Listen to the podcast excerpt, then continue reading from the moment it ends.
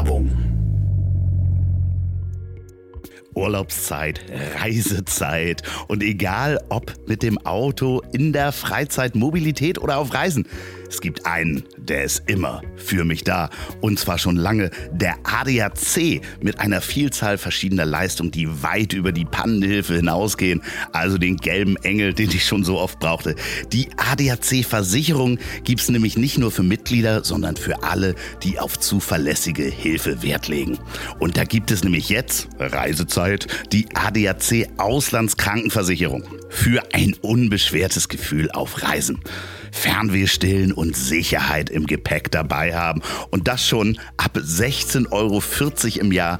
Schutz für sich selbst oder die Familie. Weltweiter Schutz auf jeder Auslandsreise für die ersten 63 Tage. Einmal abgeschlossen und man ist auf jeder Auslandsreise geschützt. Kein lästiges für jede Reise einzeln versichern, sondern jede Auslandsreise. Schutz bei Krankheit und Verletzung, Kostenerstattung bei medizinisch notwendiger Heilbehandlung, Krankenrücktransport, Behandlung im Krankenhaus als Privatpatient. Das ist alles inklusive. Einfach abschließen, direkt geschützt sein auch noch kurz vor Abreise kann die Versicherung abgeschlossen werden. Einzel- und Familienvertrag. Kinder bis zum 23. Geburtstag können mitversichert werden. Selbst wenn die Kinder nicht dran denken, die Eltern haben vorgesorgt wenn die Kinder dann alleine auch mal unterwegs sind. Mit 23 kann man, glaube ich, auch alleine schon verreisen. Also, die ADAC Auslandskrankenversicherung gibt schon ab 16,40 Euro im Jahr. Einfach abschließen auf adac.de slash im Reisefieber. Alles zusammen im Reisefieber und überall beim ADAC. Das packe ich natürlich auch nochmal in die Show Notes und auf ponywurst.com. Vielen Dank an den ADAC mit der Auslandskrankenversicherung. Und jetzt geht's weiter. Werbung Ende. Wenn es abwärts geht, bist du allein. Und du bist immer alleine. Ne? Überall waren auf einmal die Leute weg. So. Inklusive halt eben in meiner damaligen Beziehung, mit der ich mein zweites Kind hatte. Unter anderem auch deswegen, weil natürlich irgendwie die Stimmung war miserabel. Zack. Herzlich willkommen bei das Ziel ist im Weg.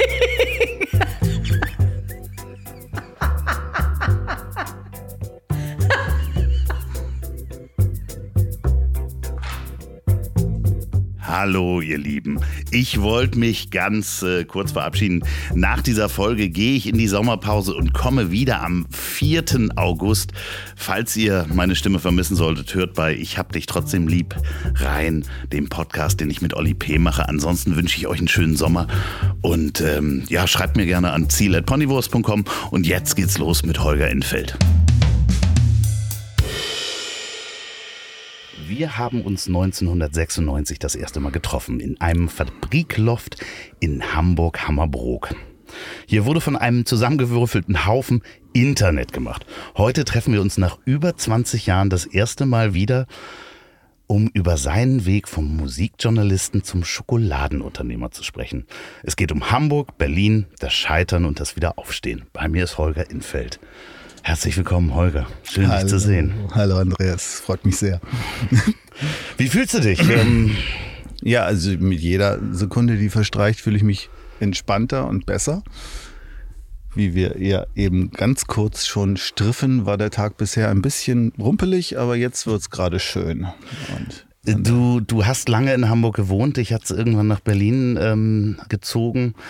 Aber ja. ur ursprünglich. Gezogen ist gar nicht so richtig das Wort. Also nach, nach Berlin hat mich tatsächlich noch nie was gezogen. Jetzt, mittlerweile sehe ich das alles anders und sehe Hamburg eigentlich eher irgendwie als äh, ja so ein überteuertes Rentnerparadies. Ja, danke, vielen, vielen Dank. Bitteschön. Aber das ist so eine typische Berliner Aussage. Ähm, aber äh, ich gehöre auch, gehörte sehr lange zu diesen Hanseaten, die für die Berlin einfach, äh, ne, einfach irgendwie ein schmutziger, ordinärer Tempel der Leute, die es nicht geschafft haben und so ein Auffangbecken von gescheiterten Existenzen. Und als ich dann irgendwann mal für mich äh, äh, nicht, äh, nicht beschlossen habe, aber erkannt habe, ich bin wahrscheinlich jetzt auch eine gescheiterte Existenz, hört, hörte ich den großen Ruf in die große Stadt. Und dann war eben noch eine alte Schulkameradin, die mir äh, in einer netten Ecke ein Zimmerchen anbot. Natürlich kam eine, beziehungsweise war der Auslöser eine gescheiterte Beziehung, die nachdem man das dann verdaut hatte, dazu führte, dass man in einer viel zu teuren, netten, aber viel zu teuren großen Wohnung irgendwie alleine saß und dachte, warum nicht mal einen richtigen Schnitt? Und von daher war es nicht der ganz große Lockruf nach Berlin, sondern eher so der Tritt in den Arsch aus Hamburg raus. Und was gibt es denn anderes außer Berlin, wenn man aus Hamburg rausgeht? Es sei denn, man geht aufs Land, aber zu dem Zeitpunkt war ich da, da noch nicht bereit. Aber erstmal warst du ja auf dem Land. Du, du ähm, bist in Peine groß geworden. Ja, Land ist, ähm, ja, sagen wir mal Land dazu. Irgendwie ist es tatsächlich irgendwie eine Kleinstadt. Ähm, das ist irgendwie, das ist eigentlich irgendwie von allen äh, äh, Siedlungsformen oder dem, wo man irgendwie so denkt, dass das sind so Formen des Lebens. Das ist die, die ich nach wie vor irgendwie am blödesten oder am unlebendsten. Ist es. Ja, das ist so gar nichts. Ne? Irgendwie ist es halt, man, man ist nicht wirklich auf dem Land, aber man ist definitiv nicht in der Stadt. Auch Kleinstädte können schön sein, wenn sie schön sind. Nette Umgebung, See, irgendwas. Peine hat nichts von all dem. Das ist wirklich, also davon gibt es in Deutschland bestimmt noch ein paar andere Ansiedlungen, aber jedes Mal, wenn dieser Name fällt. Aber das hat auch eine biografische Komponente, insofern als dass meine Mutter beziehungsweise auch mein Vater, der sowieso selten da war, Kapitän zur See, aber meine Mutter, die dort nun mal irgendwie auch sehr viel Zeit ihres Lebens verbracht hat, das eigentlich niemals als Heimat oder als schön oder als, ne, also das Gefühl von wegen hier gehören wir hin, da sind wir richtig, da sind wir verwurzelt, das ist wie ein Baum, das gab es in der Familie null.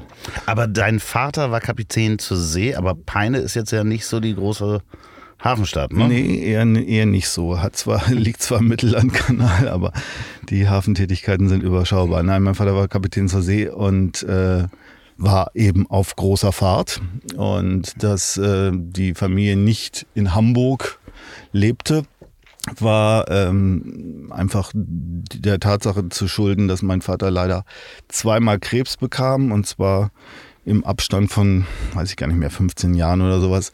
Auf jeden Fall das erste Mal führte eben dazu, dass, also er war dann auch wirklich so auf Messers Schneide und es sah alles überhaupt nicht gut aus.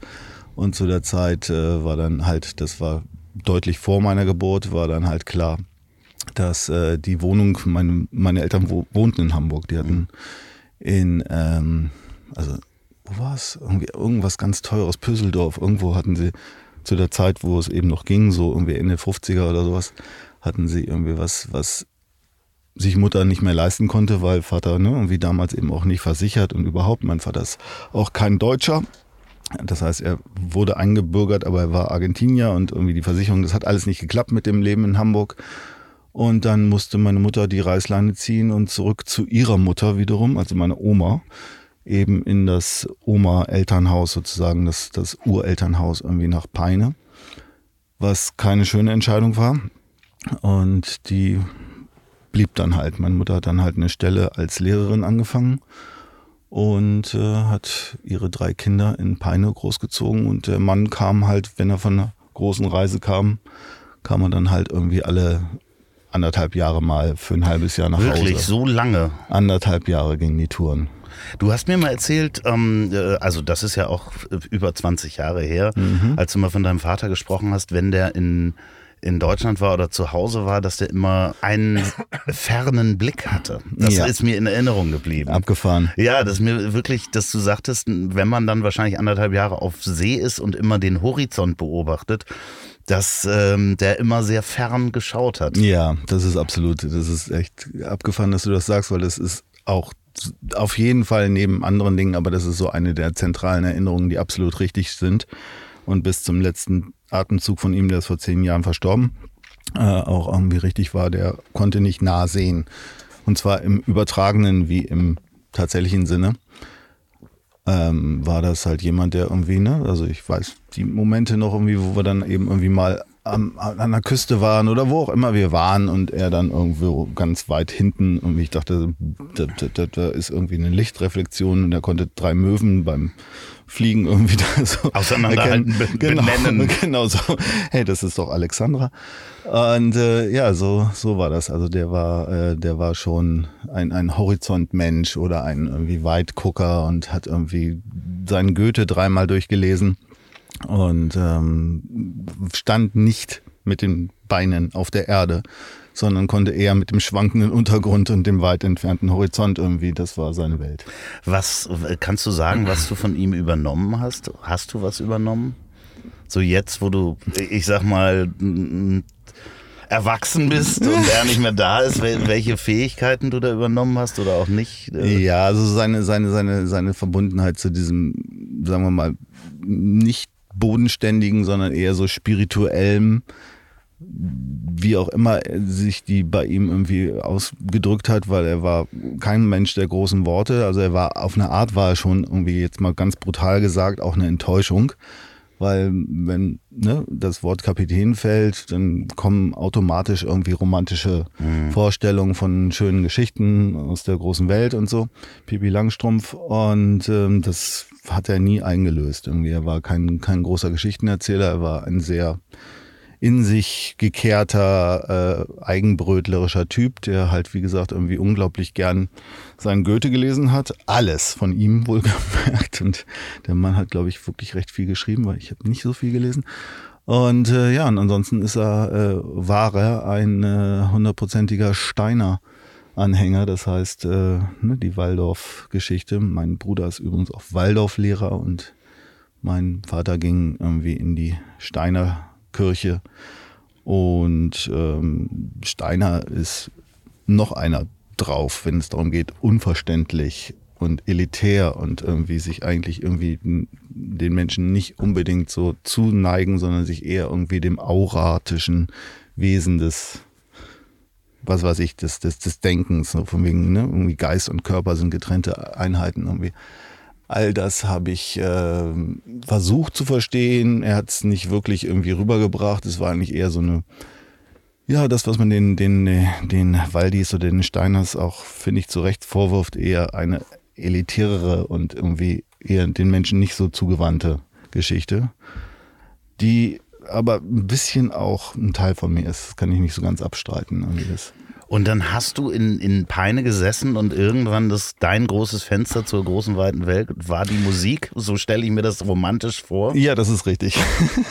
die Musik war also so, ich, ich meine, in, in irgendwelchen Selbstdarstellungen, die ich mal irgendwie über mich schreiben musste oder irgendwie über mich selber geschrieben habe, von wegen, wer bin ich und wenn ja, wie viele, stand auch immer mal drin, irgendwie, ich habe mein Leben in Peine als überdurchschnittlich begabter Träumer beendet und das würde ich auch immer noch, das war auf jeden Fall so irgendwie, ich fand diese Stadt auf jeden Fall durch meine Mutter auch getriggert. Und in dem Moment, in dem man mal irgendwas anderes, was schön ist, gesehen hat, und sei es nur Hamburg oder was weiß ich, Frankreich, Südeuropa, irgendwie fällt einem dann schon, ne? Irgendwie, wenn du da nicht rauskommst, dann ist es halt so.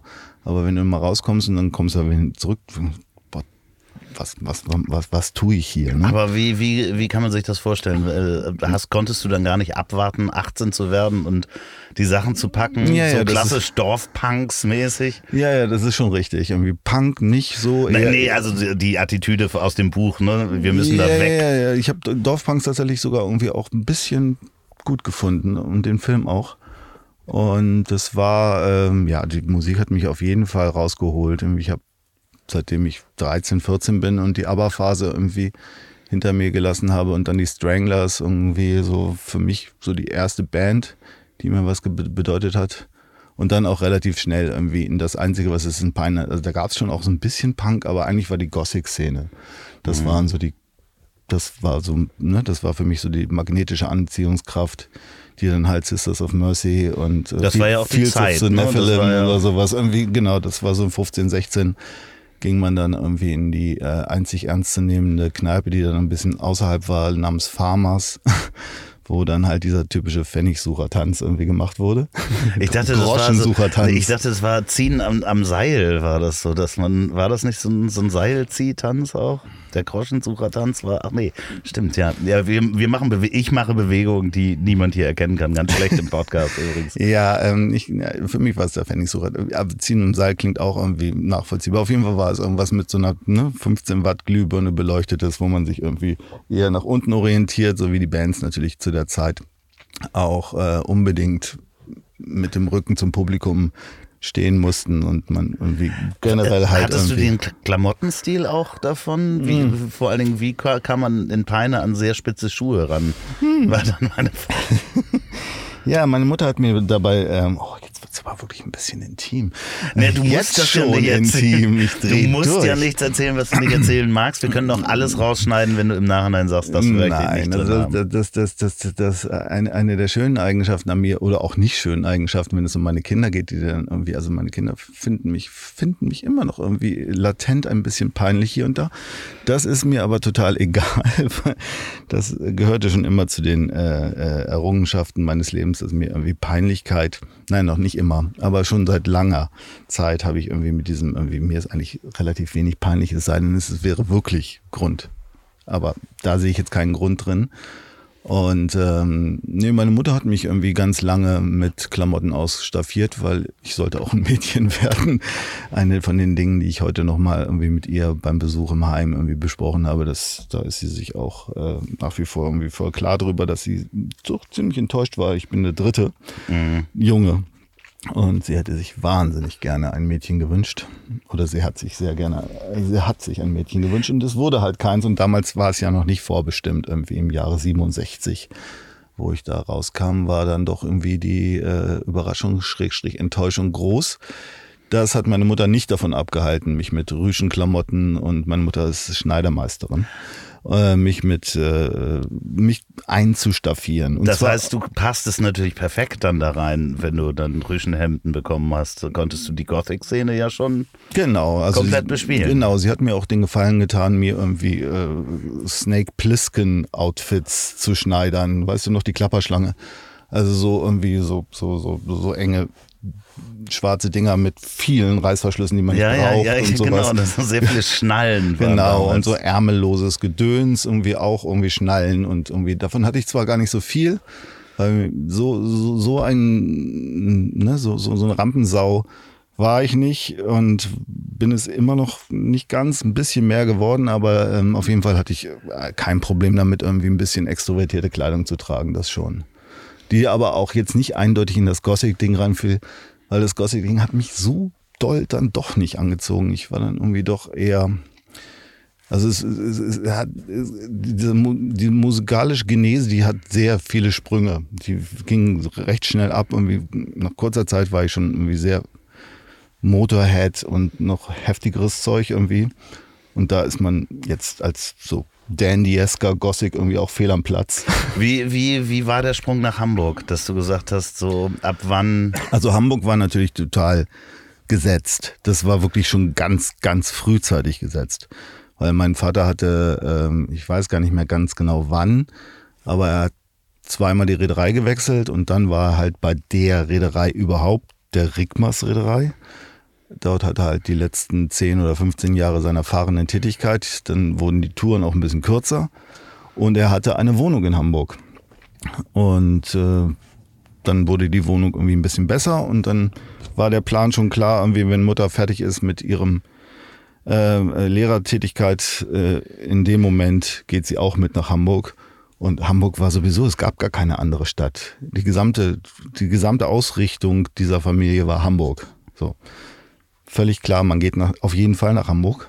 Das Damals ja auch Medienhauptstadt, muss man einfach auch mal so sagen. Ja, und ansonsten natürlich irgendwie, wenn, wenn, wenn du mit so einer Krypto-Hanseatin wie mit meiner Mutter irgendwie halt äh, eng zusammenlebst und ich, meine Brüder waren schon aus dem Haus und das heißt, es war eine Mutter-Kind- etwas zu dichte Nummer damals, ähm, aber c'est la vie, so war es halt. Und wir haben uns auch ziemlich gut verstanden und tun es eigentlich auch immer noch. Ähm, war eben klar, eigentlich, wir sind auch gar nicht hier. Man lebte eigentlich gar nicht in Peine. Man war in Hamburg und wir waren auch jedes Wochenende in Hamburg. Und ne, irgendwie der Gang um die Außenalster oder wenn es dann schlechteres Wetter war, nur die Innenalster, Mövenpick. Irgendwie mein Bruder war im Vierjahreszeitenhotel, hat da angefangen. So Es wurde, ne, Michel, Weihnachten, überhaupt alles. Es war hanseatisch, wie es hanseatisch, also ne, blau-weiß gestreift. So, habe ich natürlich nicht so mitgemacht, aber ich habe es trotzdem als wahrhaftig und richtig und toll empfunden. So, ne, wie das ist die Stadt. Und da war dann auch die Musik. Ja, da war natürlich die Musik, beziehungsweise der Schritt war aber trotzdem ein anderer. Ich habe gedient. Ja. Das ähm, habe ich äh, gemacht. Da hat mein Vater dann den Kontakt mit mir irgendwie für eine Zeit abgebrochen, weil mein Vater definitiv dagegen war. Aber das war dann irgendwie so mein merkwürdiger, völlig, Rebell. völlig, völlig, Rebell geht zur völlig, be völlig beknackter, äh, aber trotzdem rebellischer Move.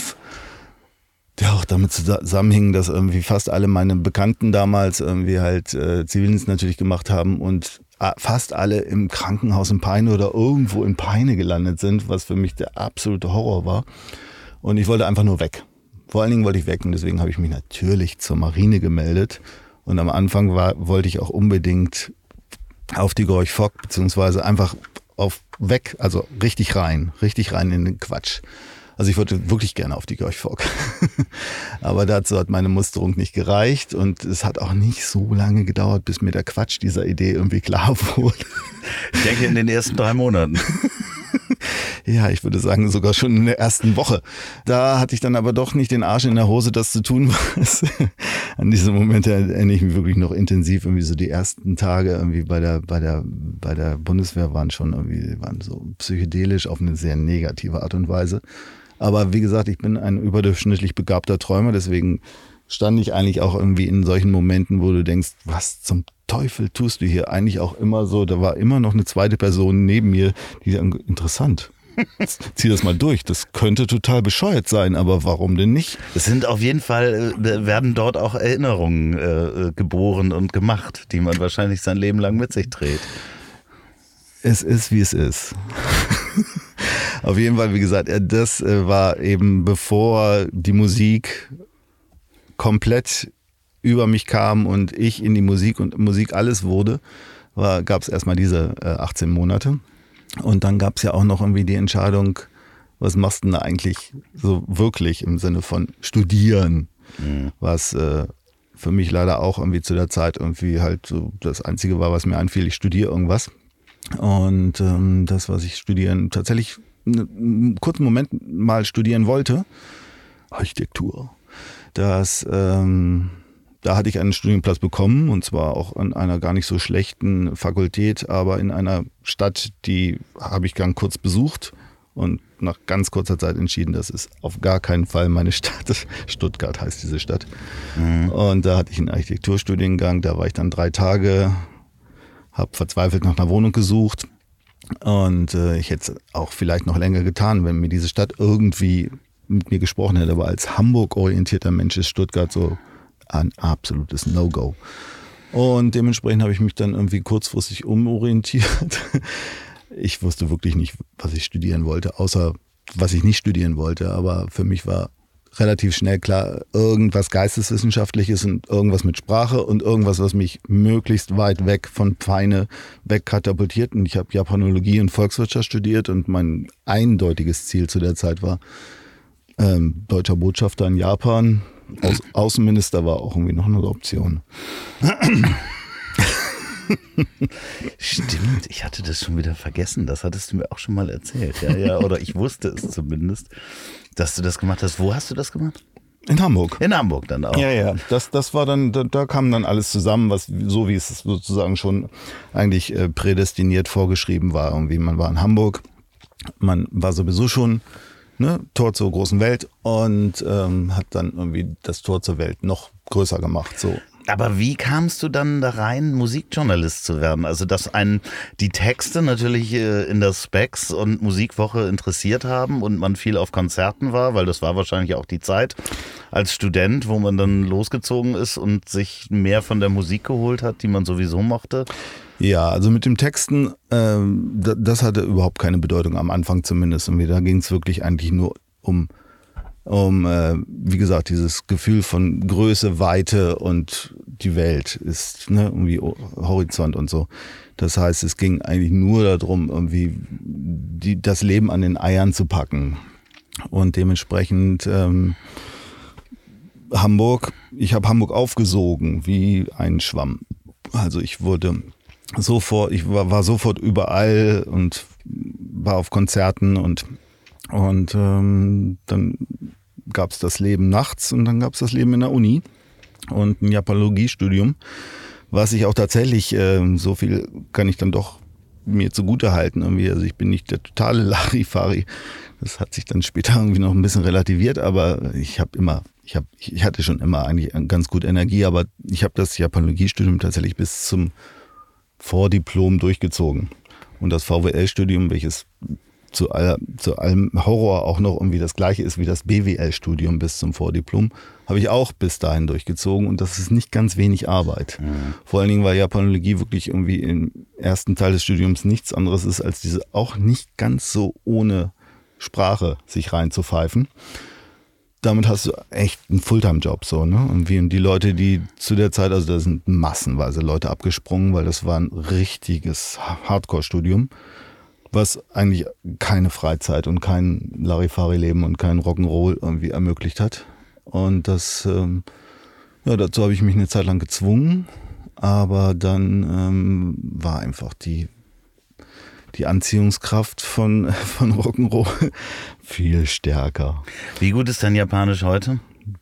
Nicht vorhanden. Nicht vorhanden, ja. Nicht vorhanden, nee. Also äh, mein, mein, mein jüngerer Sohn ist total japanophil und ähm, hat das auch gerade irgendwie in seiner Privatschule nebenher noch ein bisschen. Und das ist ein bisschen lustig, weil ich habe das Gefühl, also er versucht das mit mir ein bisschen und äh, außer Watashi wa Namae wa irgendwie Gakusei des, irgendwie Oishi des, nee, irgendwie kommt nicht viel raus, aber ich krieg, ne, es ist nicht ganz weg. Also ich, da ist irgendwo eine Kammer. Ja, ja, ja, genau. Also wenn du mich da hinschmeißen würdest und ich habe tatsächlich irgendwie mehrfach für Japaner gearbeitet auf Messen, die kein Wort Englisch sprachen.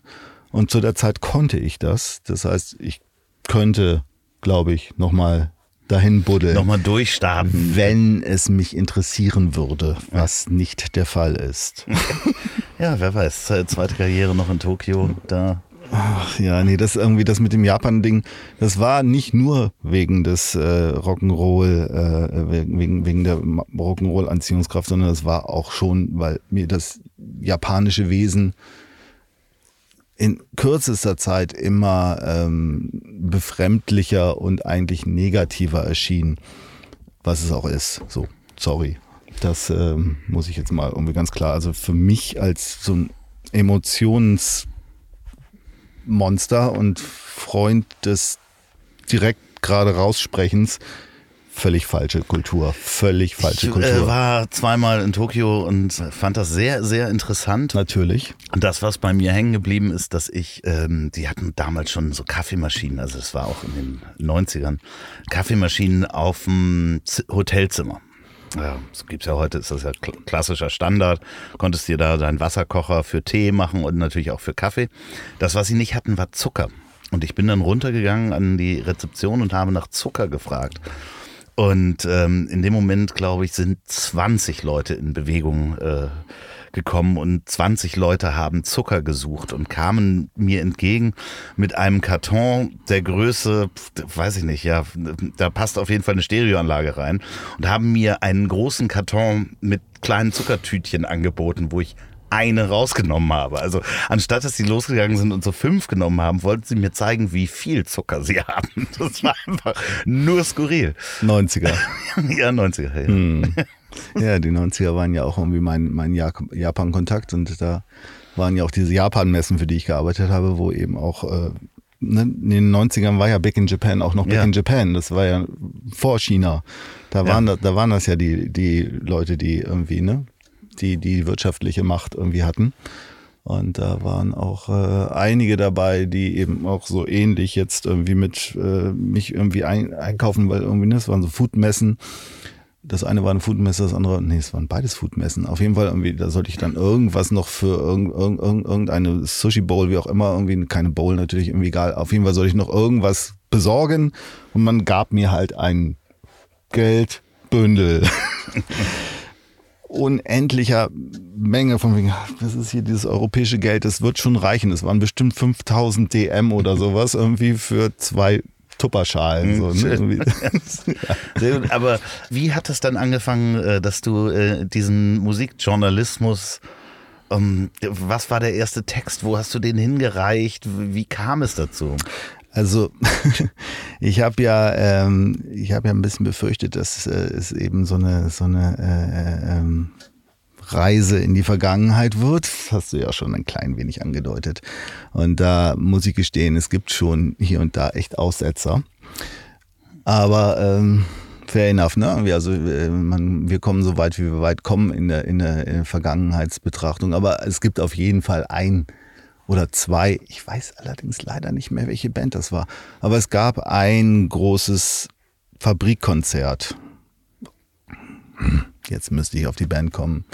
Sorry. Ähm, aber es war eben eins, was von Radio St. Pauli präsentiert wurde, die da so einen kleinen Stand hatten. Und ich glaube, ich war zum zweiten Mal überhaupt erst in der Fabrik, war ein super Konzert und es waren echt coole Jungs, Mädels auch, aber ich glaube eigentlich nur Jungs, die da standen und mit denen ich sofort irgendwie eine, auch eine Anziehung gespürt habe. Und die haben halt diesen Piratensender da, der zu der Zeit irgendwie so eine Mini-Nische in diesem offenen Kanal hatte oder darum gekämpft hat, halt irgendwie eine, eine Stimme zu kriegen im, im äh, äh öden Hamburger Radio Salata. Das heißt, das war meine Andockung. Das war kein Print, sondern es war Radio beziehungsweise es war eigentlich auch nichts anderes als eine als eine äh, äh, auf Party und wir wollen Festivals veranstalten und Hafenstraße und kleine Spelunken und Rock'n'Roll und Independence Forever irgendwie, ne? Das war, das waren alle diese Spirits, die die 90er ja auch irgendwie in Bezug auf wer ist Indie und wer ist Major und sowas ja extrem polarisiert und geprägt haben, bis irgendwann klar war, worüber reden wir jetzt eigentlich hier noch? Aber trotzdem, ähm, zu der Zeit war das für mich die absolute reine und ungewaschene Wahrheit, wo ich mich extrem zu hingezogen und ich war dann auch, glaube ich, irgendwie ein paar Tage später schon beim nächsten Treffen dabei und dann war ich da drin. Ich war ein Teil von Radio St. Pauli und wir haben Konzerte veranstaltet und da wurde irgendwie kleine Sendungen gemacht. Ich weiß gar nicht mehr, wann die ersten Sendungen, die ich dann auch gemacht habe, aber das ging recht schnell äh, eben auch irgendwie in die Form von Medien oder in die Form von Journalismus. Man muss den Hörern noch mal mitgeben, dass zu der Zeit eigentlich alle großen Plattenfirmen ihren Hauptsitz in Hamburg hatten. Ähm, nicht in Berlin, so wie heute, äh, sondern Hamburg war definitiv auch, wenn man was irgendwas mit Musik machen wollte, war das sozusagen die Medienhauptstadt. Auf jeden Fall. Ganz klar. Und äh, auch nicht nur die großen, sondern auch irgendwie, ne, irgendwie es gab eben auch von Pias und Rough Trade und äh, Play, ne, Quatsch, irgendwie, weiß ich nicht mehr, irgendwie in Indigo-Vertrieb, Eva auf jeden Fall, Eva Medien.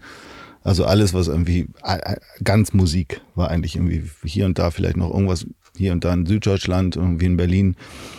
Der Anfang von Hip-Hop und ein bisschen Hardcore, Agro, aber eigentlich war es Hamburg. So. Also das ist äh, keine Frage. Deswegen waren das alles Orte, wo man dann auch irgendwie, je größer es wurde, schon irgendwie auf alle möglichen anderen Leute auch gestoßen ist. Und dann habe ich, ähm, wobei die zeitliche Abfolge habe ich jetzt auch nicht mehr so ganz klar, aber ich habe, ich habe in einem Preisausschreiben in der hab sie selig, nee, hab sie nicht selig. Ich fand sie eigentlich schon frühzeitig total bescheuert in der äh, äh, deutschlandweit überregionalen äh, Stadtzeitung Prinz. Mhm. Ähm, habe ich ein ähm, ein Praktikum gewonnen, in Anführungsstrichen. Das heißt, ich habe nicht nur ein Praktikum gewonnen, sondern ich habe einen Laptop gewonnen, was zu der Zeit ähm, 91 Schon hatten nicht viele. Nee, war geil. Ja. Ich habe einen Laptop gewonnen. Ja. Und dazu gab es noch ein Praktikum, wo ich auch dachte, naja, okay, warum nicht? Gehst mal hin. Und das war am Tag eins war das Praktikum 0815, ne? Irgendwie hier ist die Kaffeemaschine, das ist der Kopierer das war da Ecke, da wo Radio Hamburg auch irgendwie war, ne? Irgendwie Ecke, wie heißt die noch? Nordkanalstraße, ah, Almsingstraße. Aber ich weiß, du meinst. Ja, da. Anyway, auf jeden Fall da saßen die ganz oben drin. Äh, und ähm, ja, ich natürlich so Schnupper, Schnupper und da war ich auch schon mit Radio St. Pauli und bla. Und dann äh, in die Musikredaktion reingegrinst und da saßen zwei Menschen, mit denen ich bis zum heutigen Tage keinen intensiven, aber einen losen und immer noch einen ganz netten Kontakt habe, nämlich Peter Lau und Detlef Diedrichsen. Und die waren beide die Musikheinis von Prinz. Und nach drei Tagen durfte ich Plattenkritiken schreiben. Und nach einer Woche durfte ich irgendwen interviewen und nichts mehr mit Kaffeemaschine und Kopierer, sondern ich wurde sofort von den beiden Fraggles da irgendwie vereinnahmt und durfte irgendwie halt meinem Musikwahnsinn da irgendwie halt irgendwie Ausdruck geben. Und das war schon schreiberisch, war das auf jeden Fall irgendwie Day One für mich. Und dann äh, ging das ziemlich schnell zur Taz Hamburg, für die habe ich fast die gesamte Hamburger Zeit halt exzessiv viel geschrieben. Und dort natürlich auch irgendwie eben so ne, linkes Gedankengut und überhaupt irgendwie die richtigen, so das richtige Leben im Falschen, irgendwie äh, viel mehr so meine Heimat auch gefunden, als jetzt bei Prinz, diesem alten gelackten Magazin. Das war nicht wirklich meins, aber ich habe die trotzdem die die äh, freien äh, Tonträger und die Konzerteinladung trotzdem irgendwie gerne Natürlich. zu mir genommen, so wie ich die 90er sowieso mich habe auch nicht ganz wenig pampern lassen. Ja, ich also ich erinnere uns. Äh, und das wurde exzessiv. Ja, das, ähm, das wurde extrem exzessiv. Ich glaube, ich war einer der meist gepampertsten Journalisten der 90er. Werbung. In dieser Folge spreche ich unter anderem mit Holger über das geschäftliche Scheitern und sowohl seine als auch meine erste Firmenpleite. Ich bin total dankbar für all die Fehler, die ich damals gemacht habe, sonst wäre ich heute nicht der, der ich bin. Und das sagt sich immer so einfach, aber dafür gibt es in den Neurowissenschaften und in der Wirtschaftspsychologie auch Belege. Und genau dem Thema habe ich mich durch meinen Werbepartner Blinkist genähert. Da gibt es nämlich die Kernaussagen aus über 5000 Sachbüchern in sogenannten Blinks. In nur 15 Minuten pro Titel erschließt man sich so große Ideen, neue Perspektiven und wertvolles Wissen für die persönliche Entwicklung. Für den tiefen Einstieg in ein Thema findet man bei Blinkist außerdem Hörbücher. Ich habe mir die Blinks unter anderem zu dem Buch Lob des Irrtums von Jürgen Schröder angehört. Und Schröder nähert sich dem Thema zum Beispiel über die Wahrnehmung und wie wir Menschen uns zum Beispiel beim Multitasking komplett überschätzen. Aber auch unser Gedächtnis ist komplett fehleranfällig. Es gibt zum Beispiel bei Unfällen immer sogenannte Knallzeugen, also Menschen, die den Unfall erst nur gehört haben, sich dann umdrehen und dann baut das Gehirn den Unfall aus der Fantasie zusammen. Aber der Autor erklärt dann auch, warum Fehler oder Fehlglauben zum Beispiel oft zu besten Ergebnissen führen. Alexander Fleming zum Beispiel konnte Penicillin nur entdecken, weil er seine Laborschälchen nicht richtig sauber gemacht hatte und sich ein Schimmelpilz angesiedelt hat, der dann die Grundlage für Penicillin wurde. Und wie man aus seinen Fehlern sein eigenes Verhalten verbessern kann und auch Unternehmen über eine gute Fehlerkultur wirtschaftlich erfolgreicher sein können, dazu führt Schröder in dem Buch auch Studien von Fehlerforschern an. Und und das geht dann immer über offene Analyse, Herleitung, gewünschte Reaktionen auf Fehler und Sicherstellung und Vermeidung. Das ist echt erstaunlich, wie Blinkes den Inhalt von einem Buch, in diesem Fall auf 16 Minuten herunterdampfen kann und man damit die wesentlichen Gedanken versteht. Da gibt es das Beste aus Sachbüchern und Podcasts, mehr als 5000 Titel aus 27 Kategorien, aktuelle Bestseller, Blinks zum Lesen und Anhören, auch gleichzeitig datensparende Download-Funktionen für unterwegs. Man kann sich einfach die Blinkist-App runterladen, Fragen beantworten und Lieblingstitel auswählen, Lieblingstitel speichern, den Blinkist-Account anlegen. Und ihr könnt jetzt sieben Tage kostenlos Blinkist ausprobieren und erhaltet 25% auf das Jahresabo Blinkist Premium unter blinkist.de slash love, wie mein Nachname Blinkist wird geschrieben, B-L-I-N-K-I-S-T.de slash L-O-F-F. Den Link findet ihr auch in den Show Notes oder unter ponywurst.com. Und jetzt geht's weiter mit Holger Infeld. Werbung Ende. Äh, das äh, kann ich mir vorstellen. Also gerade was Musik anbelangt. Wir haben uns dann ja ähm, getroffen beim Internet. Ja, du darfst hier gerne, gerne äh, zuschlagen. Ähm, Alles klar. Ich habe gerade die Kippen von Horst Lichter aus dem ähm, Aschenbecher gepackt. Ist, genau. Als wir uns kennengelernt haben, äh, damals das erste unabhängige Musikmagazin, ja, da kannst du so aufmachen. Ja, ist klar. Ja, äh, Gut, gut. Erste äh, unabhängige Musikmagazin im Internet. Ähm, in diesem Internet ein deutsches erstes unabhängiges. Die anderen wusste ich nicht, ob es da welche gab. Sub Audio. Da hast du für geschrieben und äh, Interviews und Video-Interviews teilweise gemacht, denn wir waren die ersten. Ich habe auch für Sub Audio gearbeitet. Das ist eine sehr skurrile Geschichte, wie ich dahin gewandert bin. Dort hast du, habe ich dich kennengelernt, dass jeden Tag auch CDs, Konzertkarten, alles für dich ankam. Also man hat dich wirklich von allen Plattenfirmen besampelt und wir konnten eigentlich auf jedes Konzert, auf das wir wollten, über dich gehen. Ja. So, Ja, ja, das war auf jeden Fall irgendwie, deswegen wurde ich auch zu Sub Audio geholt von ähm, Sascha. Und äh, Sascha war auf jeden Fall der Door-Opener, der mich dann ja auch später zu diesem unsäglichen komischen Move-a-Bit-Experiment dann irgendwie noch rübergeholt hat, nachdem Sub Audio halt irgendwie an die Wand gefahren wurde, weil ich eben sowieso schon, ne? also man man hatte in mir schon jemanden, der sowieso dadurch, dass ich irgendwie Taz damals eben irgendwie äh, ja Prinz oder beziehungsweise auch die Szene, ich glaube, dann bin ich schon rübergegangen, alles mögliche überregionale auch und vor allen Dingen ähm, was war denn noch? Äh, Ach ja, irgendwie dieses Intro. Ja. genau. Später kam erst die Specs. Die Intro habe ich fünf Jahre komplett vollgeschrieben. Keine Ahnung, 20 Cover-Stories irgendwie. Und deswegen hatte ich sowieso schon alles. Das heißt, man musste nicht irgendwie so ein komisches Ding in diesem Nicht-Medium, was für die meisten irgendwie nur so, hä? Ne? Irgendwie ähm, muss, man musste sich da nicht für akkreditieren oder sowas, sondern ich war sowieso schon akkreditiert. Ich, ich habe das dann als Nebenergebnis noch irgendwie bei Sub Audio und dann wurde Sub Audio tatsächlich irgendwie netter und größer und irgendwie sichtbarer und dann hat, hatte das auch schon Standing, um irgendwo eingeladen zu werden. Aber am Anfang hatte ich sowieso schon alle Einladungen und eh schon alle. Und dann konnte ich Interviews doppelt verwerten und all das. ich erinnere mich an ein Interview mit Buster Rhymes, wo du neben seinem Hotelbett saßt und er en- erstens einen unglaublich großen Blunt geraucht hat und gebaut hat und einen Steg unter der Bettdecke gegessen hat. Äh, erinnere ich das falsch oder? Das, der, der, bei dem Blunt bin ich dabei. Das war sowieso ständig irgendwie. Ich war ja irgendwie unendlich oft in New York. Aber an der Steg erinnere ich mich nicht. Aber vielleicht. Äh, Man vielleicht muss sich das da, damals vorstellen, das ist so ein bisschen wie Opa erzählt vom Krieg. Wir haben damals, waren wir die Ersten, die überhaupt Streaming Video und Streaming Audio angeboten haben. Also das, was man nicht kopieren konnte. Und damit waren wir natürlich auch Lieblinge der Plattenindustrie, weil die natürlich in der Zeit unglaublich Angst, beziehungsweise die mussten mit Piraterie kämpfen. Das war die Zeit von Napster.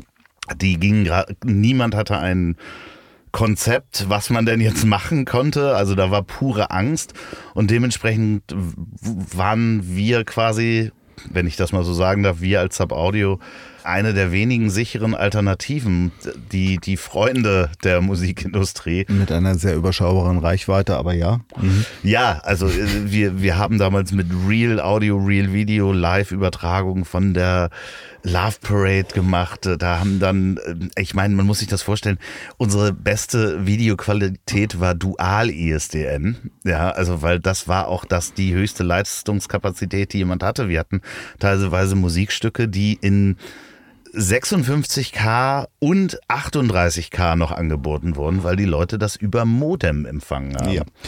Ich muss dazu zu meiner Schande gestehen, mir war das sowas von egal, weil mir ging es sowieso nicht um das Medium per se, sondern mir ging es um Inhalte.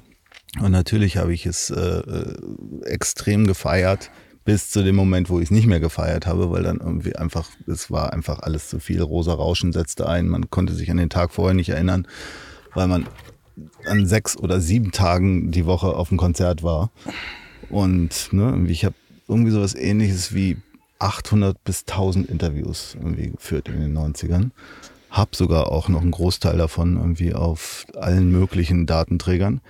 Aber ähm, das ist ungesund. Und ähm, aber es war eine Zeit lang war es natürlich einfach äh, der totale Rausch auch so. Ja, für alle.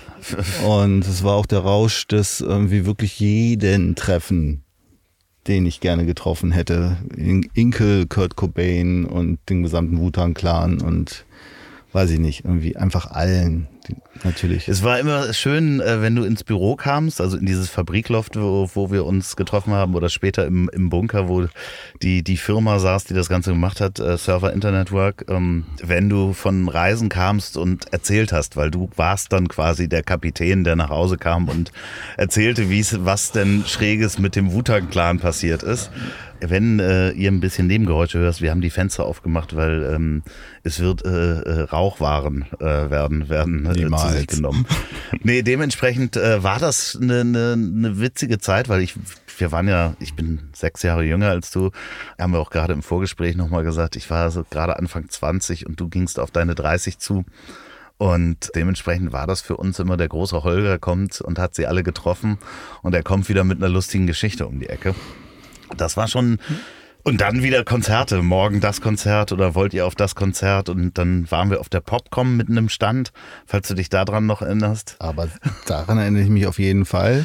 Wo Markus Basler, übrigens ganz liebe Grüße, mhm. ähm, ich habe ihn schon einmal in diesem Podcast erwähnt, äh, aber da hat Markus Basler Michael Gorbatschow umgerannt. Michael Gorbatschow hatte eine Platte gemacht, falls du dich noch daran Nein. erinnerst. Doch, es gibt Nein. irgendeine Platte von Michael Gorbatschow und äh, Markus Bassler hat Michael Gorbatschow umgerannt und wurde dann, so ich mich erinnere, von den Securities durch die Gegend geworfen. Okay, es ist komplett. Es war alles ein Rausch. Es ist komplett an mir vorbeigegangen. Es war definitiv ein Rausch, auf jeden Fall irgendwie. Und der war zu der Zeit am Kippen. So hm. kann ich ganz klar sagen, was äh, eben auch mein eigentlich ja wirklich eben nicht so rauschhaft orientiertes Wesen, sondern eigentlich eher inhaltlich orientiertes Wesen. Irgendwie da, das war so ein bisschen der Tipping Point, wo ich gemerkt habe, das kannst du nicht mehr wirklich verarbeiten. Es macht auch irgendwann keinen Spaß mehr. Und man geht da irgendwie rein und raus und äh, wird maschinell so. Und spätestens so, würde ich sagen, so Anno 97 war für mich die Luft raus. Ich habe das dann zwar noch irgendwie vier Jahre weitergemacht, aber das war, äh, das, das war so die, in etwa die Kurve, die so bis dahin, so Audioende war so, glaube ich, 97, 98 oder sowas. Und da äh, war ich eigentlich inhaltlich nicht, nicht wirklich mehr interessiert an dem Ganzen. Ja, ich äh, ist dein Rückzug aus der, der Musik, aus dem Musikjournalismus eigentlich gleichzeitig passiert mit dem großen Zusammenbruch der Musikindustrie? Ist das so? Ja, also ja, so also da, wo es halt wirklich dann die großen Budgets nicht mehr gehabt für Promo und ähnliches, weil sich das alles nicht mehr gelohnt hat, weil Leute keine CDs mehr gekauft haben. Ich kann mir das schon vorstellen, dass das so um 2000 rum war dann der, der Internet-Crash ja auch noch, die Blase ist kaputt gegangen. Ähm, ja, so. das hat, das hatte sicherlich, äh, das hatte sicherlich alles, alles, alles, alles hatte mit allem zu tun. Aber ähm, für mich gefühlt, jetzt hat es damit so, aber wahrscheinlich hat es trotzdem was damit zu tun. Das ist schon richtig, irgendwie was. Äh, aber nicht irgendwie, dass ich jetzt nicht mehr so gepampert wurde. Das war, sondern eher, dass ich irgendwie noch einen Schritt weiter wollte. Ne? Ich hatte auch eigentlich immer schon diesen Phantomschmerz, dass ich nicht für die Specks schreibe, mhm. das einzig wahre, so, dass es dafür irgendwie nicht reicht und ich hatte immer irgendwie so Phantomschmerzen, dass ich eigentlich nicht gut genug bin, dass ich nicht Dietrich Dietrichsen bin und dass ich was weiß ich, irgendwie, wer noch irgendwie genial schreiben konnte in meiner Wahrnehmung, genial schreiben konnte. Und dann habe ich versucht, mal für die Zeit zu schreiben, habe mich da auch irgendwie an dem bürgerlichen und äh, irgendwie richtig gut schreiben, was ich niemals wirklich gelernt habe, irgendwie tierisch einen abgearbeitet und äh, mich irgendwie doof gefühlt. So, also ganz. Aber die Specks kamen ja dann noch. Ja, die Specks kamen, aber die Specks kamen natürlich irgendwie, die Specks, wie wir ja vielleicht wissen, wir, äh, war auch nicht mehr die Specks. So, mhm. ne? Das war definitiv nicht mehr die lyrischen Specks, das war auch nicht mehr die Specks der 80er und der ganzen äh, Punk und äh, Phase, sondern es wurde dann irgendwie eine, es wurde ein etwas besseres Fernsehen. Irgendwie die, die Specks, die dann halt Uwe Fiemann gemacht hat, für die ich exzessiv noch viel gemacht habe, aber trotzdem irgendwie auch gedacht habe, pff, ist das eigentlich wirklich das Heft, das dich irgendwie ewig in seinen Bangen, was du irgendwie, ne, auch so als, ich verstehe das zwar alles nicht, aber es klingt fantastisch so. Ich weiß, äh, legendäre Plattenkritiken in der Specs. Mhm. Dachte, da ist aber morgens jemand aber sehr schlecht wach geworden und äh, reiht Worte aneinander. Ich, ich verstehe es nicht, aber es klingt super. Nee, das war auf jeden Fall ein, äh, ein, ein Prozess, von dem ich nicht wusste, wo, wo er mich hinführt, aber jedenfalls irgendwie, so kann das alles nicht bleiben. Und irgendwann ja auch mal irgendwie ne, denken, wo geht das überhaupt hin? Irgendwie auch so man ist dann eben schon 30 oder noch über 30 und ähm, ne, und wie, also klar, es gab so vorgesteckte, äh, ich habe auch für Musikexpress geschrieben, wo schon sehr viele alte Leute auch irgendwie so dann so Neil Young-mäßige Bob Dylan, spätestens da war ich dann aber sowieso raus, weil irgendwie beide von diesen in Stein gemeißelten Großkünstlern haben mir mein ganzes Leben und bis zum heutigen Tage nie was bedeutet, sondern äh, eben irgendwie ganz klar, äh, ja, für mich war Hip-Hop halt irgendwie das Erweckungserlebnis überhaupt. Und ja, dann irgendwie so eben so äh, der gemütlichere Geschichtenonkel zu werden in so einem gediegeneren Umfeld hat mir auch nicht wirklich irgendwie was bedeutet. Und von daher war ich spätestens eben ab Ende der 90er war ich bisschen lost. Der Schnitt kam äh, mit dem Musikjournalismus oder der Schnitt im Journalismus führte dich dann auch gleichzeitig in, zu dem Schnitt in der Beziehung nach Berlin. Äh, der Schnitt äh, in der Beziehung führte mich nach Berlin. mit Beziehung. Aber es war gleichzeitig mit dem quasi abschließen zu sagen, ich möchte da mehr machen. Ja, ja, das, das, das war auf jeden Fall irgendwie beides, beides der, äh, der, der, der, der, der Doppelkick in den Hintern, der äh, da so ziemlich präzise um das Jahr 2000, im Jahr 2000 irgendwie, der mich dann halt am ganz präzise sogar irgendwie, also das ist auch irgendwie, ne, wir, wir, wir kennen ja dieses Thema, wo warst du an berühmten Tagen, nämlich am 11.9.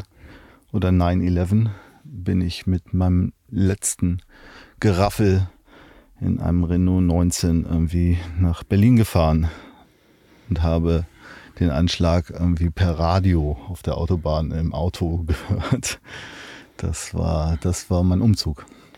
Das war auch so ein Umzug irgendwie, also ich stehe ja auch irgendwie auf, also ich bin auch schon ein bisschen so ein pathetischer Typ, ich gebe es zu. Das ist ja dramatisch auch. Ja, ja, das, das war schon so, irgendwie du fährst jetzt in die größte Stadt, irgendwie möglicherweise ist das einfach auch echt Doom, so jetzt, ne, irgendwie also, ne, von wegen irgendwie, wenn man irgendwie zu der an dem Tag irgendwie mit, gerade auch mit Radionachrichten von wegen, okay, irgendwie da geht's ab, so, ne? Irgendwie dann vielleicht lieber aufs Land als in die Stadt. Und das hatte auch schon so ein bisschen was rein Suicidal-mäßiges. Ich so. habe äh, da gerade mit äh, Mickey Beisenherz, der hat das gerade erzählt, wo er war, als das passiert ist, dass er gerade durch Herne fuhr und ähm, Radio Herne lief im Autoradio und da war dann ein Korrespondent aus New York zugeschaltet und erzählte, was da passiert ist. Ähm, Tower zusammengebrochen und dann fragte der Radiomoderator dann den Menschen in New York, ja, aber was bedeutet das ganz konkret für Herne?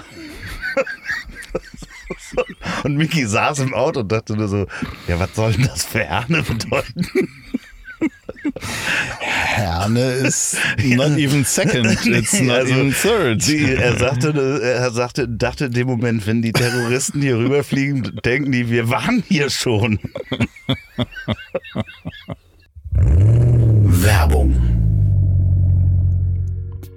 Und wer diesen Podcast schon öfter gehört hat, der weiß, dass es ganz oft um die Lebenswege meiner Gäste geht, aber auch um die Arbeit und wie sie zu dieser Arbeit gekommen sind. Und wer könnte da besser passen als Partner als Kununu. Kununu ist die führende Plattform für Arbeitgeberinformationen zur Unternehmenskultur, Gehalt oder authentischem Employer Branding. Mit mehr als 5,1 Millionen Erfahrungen zu über eine Million Unternehmen machen Kununu die Arbeitswelt transparenter und inklusiver. Wie wir alle wissen, beginnt jede Bewegung mit dem ersten Schritt und bei Kununu war es die Idee, die Arbeitswelt gemeinsam besser zu machen. Und zwar gemeinsam heißt in dem Fall sowohl mit den Arbeitgebern als auch den Arbeitnehmern. Und egal, ob du aktiv Arbeitgeberbewertung schreiben möchtest oder einfach nur nachlesen willst, was eventuell das zukünftige Unternehmen ausmacht, in dem du anfängst, oder du vielleicht ArbeitgeberInnen bist, die zeigen will, was sie ausmacht, dann seid ihr bei Kununu genau an der richtigen Stelle, denn Unsere Arbeitswelt geht uns alle was an. Zum Beispiel mit dem Kununu Gehaltscheck bietet Kununu ArbeitnehmerInnen und Jobsuchenden zudem eine an die 1,9 Millionen UserInnen Angaben umfassende Datenbank für Gehälter. Und mit dem Kununu Kulturpass stellt Kununu ein aussagekräftiges Tool zur Verfügung, mit dem Jobsuchende mehr über die Unternehmenskultur des potenziellen Arbeitgebers herausfinden können. Infos sind für jeden frei einsehbar. Viele weitere Infos, Guides, Tipps und Tricks sind auf dem Kununu-Blog zu finden. Kununu ist Europas führende Plattform für Arbeitgeberinformationen. Deswegen gilt, Kununu, lass uns Arbeit besser machen. Mache den ersten Schritt und sei Teil des Kununu-Effekts. Steigere nicht nur dein Selbstvertrauen in der Arbeitswelt, sondern leiste damit auch deinen Beitrag zu einer besseren Arbeitswelt. Informier dich auf kununu.com, deiner ersten Adresse für eine bessere Arbeitswelt. Das verlinke ich natürlich auch nochmal in den Show Notes und auf ponywurst.com. Und jetzt weiterhin viel Spaß mit der Folge. Werbung Ende. Den habe oh hab ich schon mal gehört, den Witz, aber es ist äh, tatsächlich immer wieder gut. Das hätte auch für Peine gelten können, natürlich. ja, wahrscheinlich wirklich. Ja, ja. Nein, nein, aber das ist halt ähm, in dem Fall. Also, ja, äh, hart, harter Humor, genau. Am 11. September äh, habe ich dann endgültig meinen Arsch nach Berlin verfrachtet und habe dort erstmal irgendwie ein halbes Jahr äh, so eine auch schon fast mit Ansage, so eine maximal negative Zeit mir gegönnt, in Anführungsstrichen, was eben so, ne, irgendwie einfach mal Scheiße, was ist eigentlich alles passiert, so, ne, irgendwie Rückschau und die Wand anstarren, irgendwie mit einer sehr netten äh, Mitbewohnerin irgendwie damals maximal viele Serien gucken und irgendwie halt äh, Fragezeichen über Fragezeichen. Und ja, ein bisschen was geschrieben habe ich zu der Zeit für die Berliner Zeitung immer noch so, irgendwie so Show must go on, irgendwo müssen ja auch ein paar Kröten herkommen. Aber ähm, ganz, ganz, ganz doll nach dem nächsten Schritt gesucht so. Wie, wann, wann bist du dann äh, über Schokolade gestolpert? Ja, das habe ich ja äh, tatsächlich jetzt auch gerade nochmal geschrieben. Worum ich ja irgendwie netterweise gebeten wurde, irgendwie nochmal irgendwie diesen gesamten Schokoladenweg irgendwie aufzuschreiben. Was, ähm, danke dafür irgendwie auch eben der der benannte Mensch damals von der Prinz Peter Lau irgendwie, der Redakteur von diesem Gourmet-Magazin, mir irgendwie halt den roten Teppich ausgerollt hat, von wegen irgendwie schreib einfach alles auf. Und ich so, wie viel habe ich denn? Zwei Seiten? Er so, schreib, bis du alles gesagt hast. So, acht Seiten sind es dann geworden. Ich würde auch sehr gerne irgendwie Geschichten erzählen, dass der Kakaogott zu mir kam oder dass ich irgendwie dann eben irgendwie unbedingt mal nach Costa Rica musste oder nach Guatemala oder noch besser irgendwie nach Mexiko oder so. War alles nicht so. Für mich war das ähm, ähnlich wie die Wahl des Studiums, war der erste und wichtigste Moment irgendwie, man ist in Berlin, Prenzlberg, da wo alle Hamburger waren und rennt so durch die Straßen, ganze Zeit draußen und denkt, hier ist noch gar nicht so viel Infrastruktur wie es vielleicht sein könnte hier. Ich glaube, ich mache hier mal einen Laden. Einfach einen coolen Laden, so. Einfach auch nur, um einen Laden zu haben, statt meines 20 Quadratmeter Zimmers irgendwie meine Kumpels und irgendwie ein paar Leute in diesem Laden zu empfangen und ne, irgendwie und ein bisschen Business machen und irgendwie ne, mein Wohnzimmer mit Business-Wohnzimmer sozusagen, irgendwie, was man dann aber auch abschließen kann, wenn man irgendwie keinen Bock mehr hat auf Menschen. Von der stand Laden über Schokolade. Mhm. Und dann kurz mal durchgerattert, so was es irgendwie für mögliche Läden hätten sein können. Natürlich war die erste, der erste Gedanke war eine ein Plattenladen. Ähm, das war mir aber sehr, sehr schnell schon klar, dass das äh, Tonträgermodell irgendwie, das hatte ich dann doch auch durch so Audio und sowas irgendwie schon so ganz tief in mir drin, dass das, also damals war auch die, das, das äh, große Vinyl-Revival in keinster Weise zu spüren, ähm, dass das einfach ein Auslaufmodell ist und dass man das auf keinen Fall irgendwie wirklich braucht. Und ähm, ja, Buchladen auch nicht so ganz meine Schuhgröße. Und Weinladen viel zu gefährlich. ja, ja, auch sehr gut. Ja, ich habe sehr viele Freunde, die Weinläden haben. Die haben das auch einigermaßen im Griff. Äh, und was ich mache, ist gar nicht so weit davon entfernt. Es ist nur nicht ganz so ähm, äh, äh, gesundheitlich äh, schwierig. Aber äh, ja, Genusswaren und äh, Genussware oder überhaupt das Thema Genuss. Ich mag dieses deutsche Wort gar nicht, aber es ist nun mal irgendwie nahezu alternativlos in dieser Sprache. Was würde ähm, man denn im Englischen dazu? Ja, das ist leider auch, da gibt's das Ding auch nicht. Da ist Indulgence, was irgendwie immer ein bisschen nach einem zu viel irgendwie klingt und auch so mhm. ist. Und Enjoyment trifft es auch nicht. Ist schon ein ziemlich eigenes Ding irgendwie, dieses, dieses, dieses Genussthema. Irgendwie ist in keiner Sprache, die ich zumindest irgendwie kenne oder beherrsche, irgendwie wirklich äh, perfekt abgebildet. Aber es macht doch nichts, können wir dabei bleiben. Auf jeden Fall halt irgendwie, äh, vor allen Dingen einfach irgendwie ein unglaublich schöner und natürlich aber auch irgendwie so viel Pop steckt ja doch irgendwie in mir so ein, so ein konzeptuelles Mhm. Ein, ein, reines konzeptuelles Erlebnis. Und äh, ja, Schokolade spielt in meinem Leben oder Süßwaren, Edelsüßwaren spielen in meinem Leben schon lange eine Rolle. Das ist auch durch meine Mutter und auch durch meine Familie, Brüder, war das äh, auch in den Zeiten, in denen wir nicht besonders viel Geld hatten, war äh, zumindest eine Sache, nämlich irgendwie, es musste Niederegger oder Lind irgendwie sein. Das war schon irgendwie in den 80ern irgendwie ganz klar. Das heißt, wenn da irgendwas mit Süßware angepfiffen war, dann auf keinen Fall irgendwie die, ne, also Ü-Ei oder irgendwie, was auch immer, irgendwie Rittersport oder sowas gab es alles gar nicht. Irgendwie, das war, das war so das Einstiegsdingen. Und dann äh, gab es in meiner, äh, um die Ecke von meinem letzten ähm, Wohnort, da äh, Ottensen, Altona, gab es einen Feinkosthändler namens Kröger. Krüger oder Kröger? Auf jeden Fall so einen richtigen, schönen alteingesessenen dritte Generation hanseatischen Feinkosthandel, der Tee, Kaffee, Wein und aber eben auch irgendwie eine Schokoladentheke mit so offenen Brocken, so Platten, von denen auch abgeschnitten oder mhm. gebrochen wurde. Und das war so 200 Meter Lauflage von mir. Da war ich irgendwie paar Mal die Woche und habe mir da halt irgendwie Dinge geholt, die ich so noch nicht vorher gegessen hatte. Das waren alles, das war fast alles Valruna, was so eine französische äh, Edelmarke ist, die in Gastrokreisen immer noch irgendwie die Nummer eins ist in Europa. Und von denen habe ich mir dann immer irgendwie so Bruchstücke abhobeln lassen und das auch gefeiert, um es mal vorsichtig zu sagen. Das war äh, geschmacklich auf jeden Fall deutlich besser als alles, was ich vorher gegessen hatte und für mich halt irgendwie ein, ein ganz klares Suchtmittel.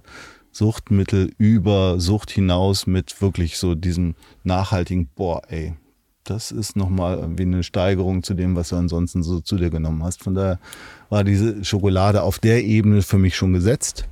Dann hatte ich für eine, ähm, für so ein Firmen-Inhouse-Magazin glaube, es war für Löwe oder so, für die man so am, ne, wenn man nichts, keinen anderen Job kriegt, macht man sowas natürlich auch mal für viel Geld. Hatte ich eine Rechercheaufgabe äh, für den damals äh, besten, schrägstrich teuersten Pralinenversender der Welt. Und mit dem habe ich äh, mich dann beschäftigt, beziehungsweise Interview geführt und mir auch die Pralinen von denen schicken lassen. Z-Chocolate gibt's immer noch.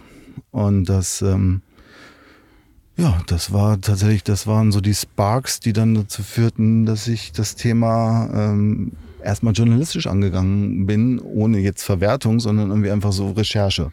Hm. Ich habe ein Rechercheding aufgemacht. Irgendwie, was gibt es an Schokoladenherstellern, äh, die wirklich was anderes machen als das, was wir in Deutschland kennen. Boah, dies, das war Und ein natürlich großes die Geschichte des Kakaos. Wie wird da angebaut? Wer Es war ein wunderschönes, extrem großes Tor und es lief sofort massiv viel Information rein und Marken und Mythen und Geschichten und Historie, die ich nirgendwo abgebildet fand in irgendeinem Laden. So. Weil es gab nur Pralinentheken im KDW oder sowas, aber es gab kein, keine Schokoladenmystik, es gab keine abgefahrenen französischen, schottischen, ne, südspanischen oder wie auch immer Handwerkbetriebe irgendwie sichtbar. Also habe ich alles zusammengeraffelt, hat irgendwie so ein halbes Jahr gedauert. Und dann habe ich ähm, die Mutter meines ersten Kindes kennengelernt, zufällig auch Innenarchitektin. Und ähm, dann haben wir halt einen netten kleinen Laden gefunden und äh, ein halbes Jahr lang einfach irgendwie den Schokoladentraum in, in architektonische und inhaltliche Form gegossen. So. Das hatte dann sehr schnell eine sehr, sehr, sehr geile Dynamik. Und das hat auch funktioniert äh, ähm, unternehmerisch. Erstmal. Hm. Das hat äh, monströs funktioniert. Ja. Das ging durch die Decke.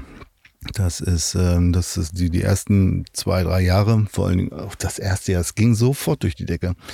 Ich hatte, ähm, ich habe am äh, Nikolaustag 2002 habe ich den Laden aufgemacht am Helmhausplatz und zwei Tage später hatte ich die BZ irgendwie am Start. Ich glaube damals sogar noch durch irgendeine Connecte auch mit so einem kleinen Ekelfaktor, weil BZ, ne? Mhm. Kurz danach kam die Bild übrigens auch noch irgendwie. Die haben auch noch mal ein halbes, eine halbe Seite gemacht über meinen Laden, weil es da eben. Und jetzt kommen halt die ganzen Themen, die ich, äh, die, die eigentlich auch dazu geführt haben, dass ich jetzt da bin, wo ich jetzt bin, oder beziehungsweise schon frühzeitig auch dachte, what the fuck is going on? Das ist nicht mein, nicht mein Spiel eigentlich, was ich hier spielen möchte. Aber natürlich macht es Spaß, Erfolg zu haben weil das Spiel war halt nicht auf dem, was mir wichtig war, nämlich die Kakao-Geschichte zu erzählen, sondern das Spiel war auf Zutaten. Das Spiel mhm. war auf Schokolade Plus. Schokolade Plus war mein Erfolg. Mein Erfolg war, mhm. damals war Chili Schokolade. Der Film Schokolade war genau gerade rausgekommen. Ja, ja, was genau. für ein wunderschöner Zusammenfall den hatte ich gar nicht gesehen, den musste ich danach noch fünfmal gucken, irgendwie von wegen, sie haben doch diesen Film gesehen irgendwie und ne, irgendwie dieses Thema, irgendwie, du gibst deinem impotenten Lover irgendwie noch ein bisschen Chili-Schokolade und deine Beziehung ist irgendwie wieder irgendwie überhaupt das Leben tobt um Schokolade plus, so. Oder eben auch um hochprozentige Schokolade, wie es in diesem äh, Johnny Depp Binoche-Film da irgendwie halt exerziert wird. Und ähm, genau, Chili-Schokolade all over the place und rosa Pfeffer, diese Marke aus Österreich, Zotter, die damals eben auch schon mit, mit Schweinsgrieben und Frischkäsen aller Art irgendwie am Start waren, die hatte ich halt alle. Mhm. Und deswegen war das ganze Thema irgendwie, da gibt es total abgefahrene Plus-Schokoladen. Man kann sich das gar nicht vorstellen, dass es das man nicht gab, ne? Also, beziehungsweise das wirklich exotisch war. Also ja. heute Schokolade mit Chili gibt's an yeah. jeder Supermarktkasse Natürlich. noch nebenbei. Klar. Und das ist ja auch äh, äh, eine der äh, bekannten aus der gesamten Gastro äh, bekannten irgendwie Maßnahmen, um irgendwie fehlende Qualität oder fehlenden Inhalt irgendwie mit ein bisschen ne, Schärfe machst du dir da irgendwie äh, deine, äh, ich will das jetzt gar nicht komplett runterrocken, ich stehe schon auch auf Schärfe, aber irgendwie, das war irgendwie eine wunderschöne Maßnahme, wo die gesamte Schokoladenindustrie natürlich sofort drauf abgefahren ist, um halt irgendwie fehlenden Inhalt irgendwie mit so ein bisschen Kribbel, so, ne, irgendwie ähm, marketingfähig oder überhaupt interessant zu machen, so. Ist also, dir das dann so ein bisschen über den Kopf gewachsen? Ja, auf jeden Fall. Also der Erfolg hat äh, was in dir bewirkt, zu sagen, größer, weiter, schneller, mehr? Ja, ja, ja, ja sofort, so. sofort, sofort. Ich war überhaupt nicht in der Lage, das mal so, wie nennt man das, zu konsolidieren und so dieses irgendwie langsam, langsam und das bauen wir so auf, sondern ich habe ratzfatz irgendwie das gesamte, die gesamte Kohle in eine Gastronomie gesteckt. Anderthalb Jahre später eben schon ein großes, fettes Café namens Kakao aufgemacht, was direkt daneben war. Boah, Jesus Christ. Das hat auch äh, ganz für ganz viel Ärger schon gesorgt, weil mein einziger Investor zu dem Zeitpunkt war mein Bruder. Ich habe das nur mit Familiengeld gestartet mhm. und äh, der fand das überhaupt nicht lustig. Aber ich habe es einfach gemacht und dann habe ich äh, um die Ecke noch eine, ähm, eine Küche. Also ich habe noch eine Manufaktur. Das heißt, ich habe meine eigene Marke. Die hat 2002 äh, gegründet. 2004 habe ich eine Gastronomie für zweieinhalbtausend Euro Miete mit 20 Mitarbeiterinnen irgendwie gestartet und äh, um die Ecke noch irgendwie nochmal für einen Tausi eine Küche mit einem Patissier und sowas irgendwie noch mit angemietet. Dann gab es noch einen Laden in Mitte, es gab noch einen Laden in äh, in Westberlin in Schöneberg und Du hattest 25.000 Euro im Monat Fixkosten in den Höchstzeiten, hast du, habe ich gerade gelesen. Ja, das ist äh, auf jeden Fall nicht untertrieben. So, und du hast dann auch andere Investoren versucht, das reinzuholen und hast auch welche mit rein, reingeholt, hm. außer deinen Bruder. Ja, ja, das ging ja auch gar nicht anders.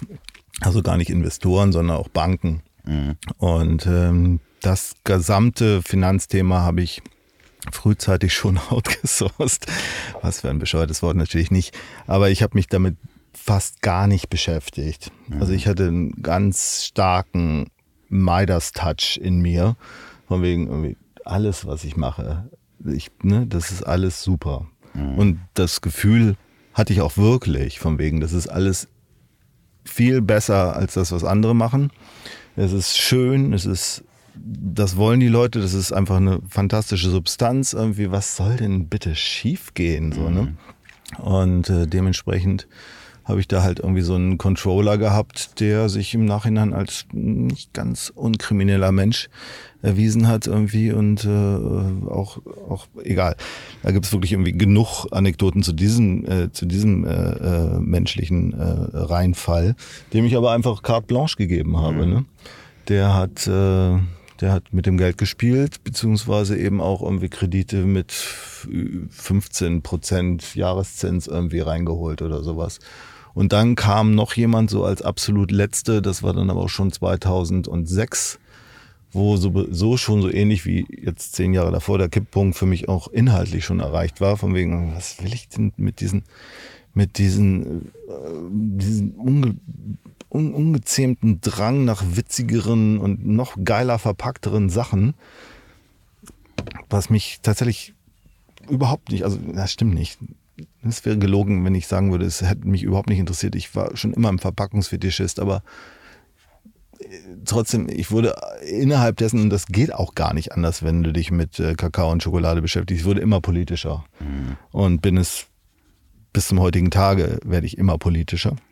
Und dann irgendwie zu sehen, du drehst einfach irgendwie deine, deine Margen aufgrund von Verpackungen und Haititai irgendwie immer höher, statt sich um das Einzige zu kümmern, worum man sich kümmern sollte, wenn man mit exotischen Rohwaren handelt, nämlich irgendwie, dass es diesen Planeten, den Produktionswegen vor Ort und irgendwie eben dieser Fragestellung, ist Kakao eigentlich was Gutes irgendwie und wo kriegen wir es her und wie kommt das hier rüber, irgendwie intensiv zu beschäftigen und dem Thema irgendwie Gesundheit und ne, irgendwie wirklich den essentiellen Themen zu beschäftigen, stattdessen irgendwie oben an der Oberfläche rumzudrehen und zu sagen, ey, da muss noch ein bisschen Gold Layer drauf. Und dann gehen wir noch in den Vermarktungskanal und machen noch eine Co-Produktion mit dem Champagner-Typen und sowas, was ja alles zu der Zeit natürlich die ganze Zeit passierte, aber ähm, das ähm, ja, das hat mich tatsächlich ähm, zunehmend angeekelt. Anders kann ich es nicht sagen. Und das ist keine äh, wirklich äh, sinnvolle, äh, kein sinnvolles Gefühl für jemanden, der dieses Unternehmen nach außen vertritt und äh, alle zwei Tage irgendwo ein Interview gibt und äh, so. Ne? Irgendwie, also das heißt, ich war einfach, ich war eigentlich gar nicht mehr man konnte mich gar nicht mehr nach draußen schicken. Ich habe mein eigenes Ding sabotiert. So. Das, äh, Bis es 2009. Ja, da kam natürlich dann eben tatsächlich auch die 2008er Bum Bam Bom Blase, die halt äh, ja nun irgendwie auch große weltweite nicht ganz, nicht ganz wenig Luxusprodukte irgendwie in die Knie getrieben hat. Und äh, dann kam noch ein heißer Sommer obendrauf und äh, vor allen Dingen aber eben irgendwie meine grandiose, missgemanagte ähm, Gastronomie, die einfach wahnsinnig viel Kohle gezogen hat und die ich eben auch irgendwie völlig falsch ähm, aufgesetzt habe, weil ich das gesamte Geld aus diesem kleinen Lädchen, mit dem ich tatsächlich irgendwie sowas wie drei, drei, drei bis vier Millionen Umsatz gemacht habe, mit einem kleinen Lädchen und im Online-Shop. Also ich hatte schon sehr früh einen Online-Shop und der ging auch echt durch die Decke. Ich hatte halt einen ganzseitigen Artikel in FAZ irgendwie 2004 danach musste ich zehn Leute zum Verpacken äh, einstellen irgendwie, weil äh und bei der Gastro sagt man ja eigentlich, musst du selber an der Kasse stehen, nur Familie einstellen, damit das Geld nicht weg ist. Und wenn man das natürlich nicht macht oder da vielleicht auch den falschen Controller drauf hat, dann ähm, ja, war Ja. das wahrscheinlich der eine Dominostein, ja, der und da, und, große. und da ich äh, zwar kein ganz großes, aber doch auch kein ganz kleines Firebeast bin, wenn es darum geht, irgendwie ne, in meiner eigenen Gastro irgendwie gerne irgendwie auch nach Midnight nochmal irgendwie mit netten Leuten irgendwie den besseren oder auch den besten Wein, weil es war eben nicht nur ein Café, sondern es war auch eine Bar. Und ich habe auch viel Geld in die Anlage und in die Lightshow, obwohl das eigentlich gar nicht, gar nicht wirklich da reingepasst hat. Es gab auch noch viel Ärger mit Anwohnern natürlich, weil ich irgendwie, ich mag einfach gerne eine Bar haben. So. Ach was. Ja, ne, ne, klar, es ist ja auch so ein bisschen äh, kleiner Jungentraum. Und wenn dann plötzlich die Umsätze und das Geld da ist Hm. oder vermeintlich da ist, äh, dann äh, kann man sich, also ich kann das ja gut verstehen, dass Ja. man dann sagt, ich baue da eine Bar rein. Ja. Und die, da soll die gute Musik auch kommen und meine Freunde sollen ja auch vorbei. Ja, natürlich. Irgendwie. Das war ja auch der ur ursprüngliche Ansatz, war ja auch einfach irgendwie ein abgefahren schönes Wohnzimmer, wie auch immer, irgendwie, ne? irgendwie ein Begegnungsraum, Räume zu schaffen, die schöner sind als die Räume, die ich kenne oder einfach so schön sind, dass ich sie als schön bezeichnen würde. Das äh, war schon immer mein Anspruch, also eben nicht immer, aber irgendwie auf jeden Fall irgendwie zu dem Moment, wo ich dachte, ich mache mal irgendwie so ein Ding, ich mache einen Laden und das ist bis zum heutigen Tage so geblieben. Wenn man dann zum Amtsgericht geht und Insolvenz anmeldet, ich habe das ja auch schon hinter mir, für eine Firma, ähm, das zu machen, das ist äh, so ein bisschen, man bringt da ja auch dann seinen Traum oder das, was man jahrelang gelebt hat, irgendwie ähm, ist es so ein bisschen, als wenn man da das in einen Umschlag packt und äh, das dann in, ja, begräbt. Also so war mein Gefühl, als ich damals die Insolvenz meiner Firma begleiten durfte oder zumindest äh, den Entschluss gefasst habe, okay, ab hier ist es so, dass ich es machen muss. Ja, das war bei mir, ähm, ja, das, da, da kam ja, also zum einen war es eben nicht von heute auf morgen, überhaupt nicht, sondern ein viel zu langer, also viel, viel dramatischer als dieses, dieser Moment selbst waren eigentlich die zwei Jahre davor. Die Rettungsversuche. Diese, diese Rettungsversuche, diese, dieses, irgendwie, wer ist noch da, während, ne, irgendwie, ne, man kennt es ja, und es ist schon tausendmal besungen, dieses Lied, oder schon tausendmal beschrieben worden, irgendwie, wenn es abwärts geht, bist du allein. Und du bist immer alleiner, ne, und wir, es, wo, ne, überall waren auf einmal die Leute weg, so. Inklusive halt eben irgendwie meiner damaligen Beziehung, mit der ich mein zweites Kind hatte, die Prokura hatte in meinem Laden und die dann eben auch irgendwie, also unter anderem auch deswegen, weil natürlich irgendwie die Stimmung war miserabel, Ja, um es vorsichtig zu sagen.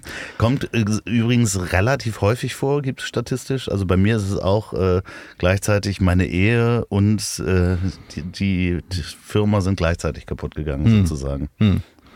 Ja, ja, das kam auf jeden Fall alles zusammen und von daher war das vom Gefühl her eindeutig ein erlösendes Gefühl, auf diesen Knopf oder diese Abgabe endlich gemacht zu haben, wo ich wirklich dachte, warum hast du das nicht schon ein Jahr vorher gemacht irgendwie? Natürlich mit einer definitiv zu naiven äh, Herangehensweise an das Thema, welche Folgen hat sowas. So, die hatte ich, die hatte ich so nicht klar.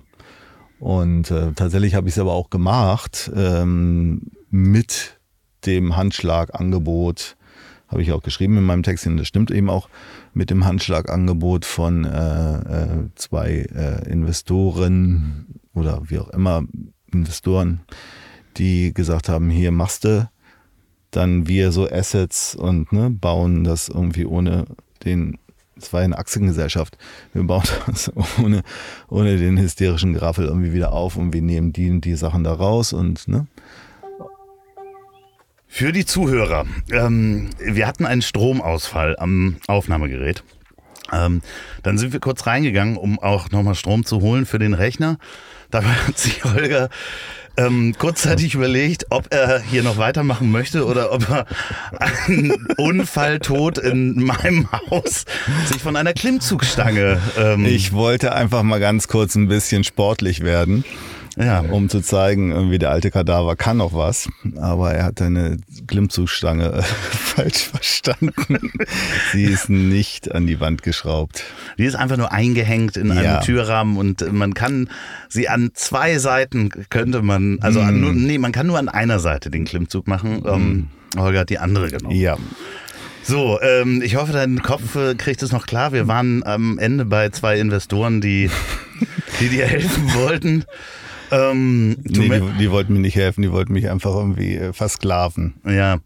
Hast du das gemacht? Nein. Nein, du hast einfach erstmal dann nichts gemacht. Ja, ja, also es gab eben diese berühmte Ansage damals irgendwie, äh, sie übertragen jetzt ihre äh, äh, Namensrechte, also sprich irgendwie die Markenrechte. Damals war ja Intfeld oder wie es eigentlich heißen sollte, Inetfeld, ähm, die Marke und zufällig auch mein Nachname. Und vor Übertragung oder irgendeinem äh, Abschluss eines Vertrages, der da heißt irgendwie, das Christo, Geschäftsführer, wie auch immer, irgendwie äh, wollte man einfach irgendwie diese Markenrechte von mir übertragen haben. Davor. Ja, und so, so mit einer halben Stunde Bedenkzeit mäßig. Ja, das äh, Klingt seriös. ja, fand ich auch. Hast du dann nicht gemacht? Ähm, du hast äh, die Insolvenz äh, Ich habe die überstanden. Genau, ich habe die in voller Tsunami-Breite über mich schwappen lassen. Und Äh, War äh, das auch, äh, war das nur das Geschäft oder auch du privat? Das war nicht ich privat, aber ich habe diese Bankkredite, weswegen die Firma dann eben auch in die Insolvenz gegangen ist. Oder was dann da halt da war als äh, bedrohliche Insolvenzgeschichte, nämlich irgendwie zwei Bankkredite, habe ich halt äh, persönlich besichert. Ah, super, das habe ich auch gemacht. Das ist eine ganz doofe Idee. Vor allen Dingen, wenn man überhaupt nichts hat, um das zu besichern. Ähm, nee, und ähm, das, ähm, ja, das führte dann eben dazu, dass äh, es eine Kaskade von irgendwie Ereignissen gab in den darauffolgenden Jahren, ähm, die zwischen du solltest jetzt dringend auch mal irgendwie die Privatinsolvenz anmelden, damit du da jemals wieder rauskommst und den dann kommenden neuen Geschäftspartnern, die alle so in einer klassischen Denke von, ne, irgendwie ein Mensch, der in der Privatinsolvenz ist, ist doch gar nicht motiviert. Von wegen, das lässt du mal, irgendwie, wir drehen das Teil jetzt wieder auf die ursprüngliche Intensität und zwar schnell. Und dann wirst du mit einem Vergleich und überhaupt irgendwie wirst du in ein, zwei Jahren daraus kommen und musst nicht sechs Jahre irgendwie hier irgendwie auf Hartzieh-Niveau vor dich hin puddeln, dann kriegen wir dich ja gar nicht motiviert. So. Und das war so der Dauertext über drei weitere Firmen, die dann in den nächsten von 2011, von 2010 bis 2014 gab es irgendwie, ich habe da tatsächlich auch irgendwie, also ich habe es mal alles aufgeschrieben, aber jetzt gerade irgendwie so live habe ich sie nicht mehr so klar, wer da wann kam, aber das waren irgendwie alles semi-seriöse Geschichten, die da irgendwie starteten.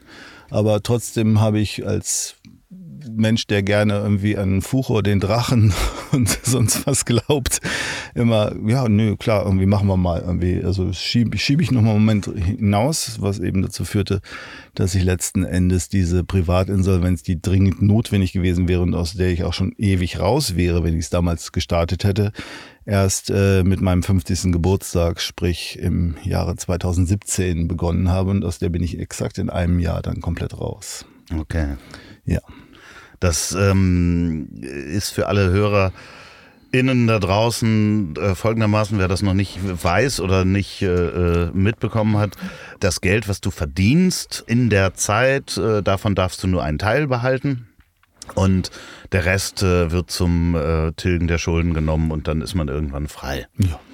So, Genau. Und da du keinen Wimbledon-Pokal irgendwo und auch sonst keine großen Privatvermögen so, die werden natürlich auch, also man macht sich halt ganz normal nackig, ähm, ganz normal in Anführungsstrichen, ähm, ist das halt, mh, das sind Summen, die sind, liegen knapp überm Harzniveau, aber da ich sowieso irgendwie die ganze Zeit irgendwie auf Harzniveau bin, macht es eben auch keinen großen Unterschied. Außer dass du natürlich überhaupt keinen Bankkredit kriegst, nirgendwo.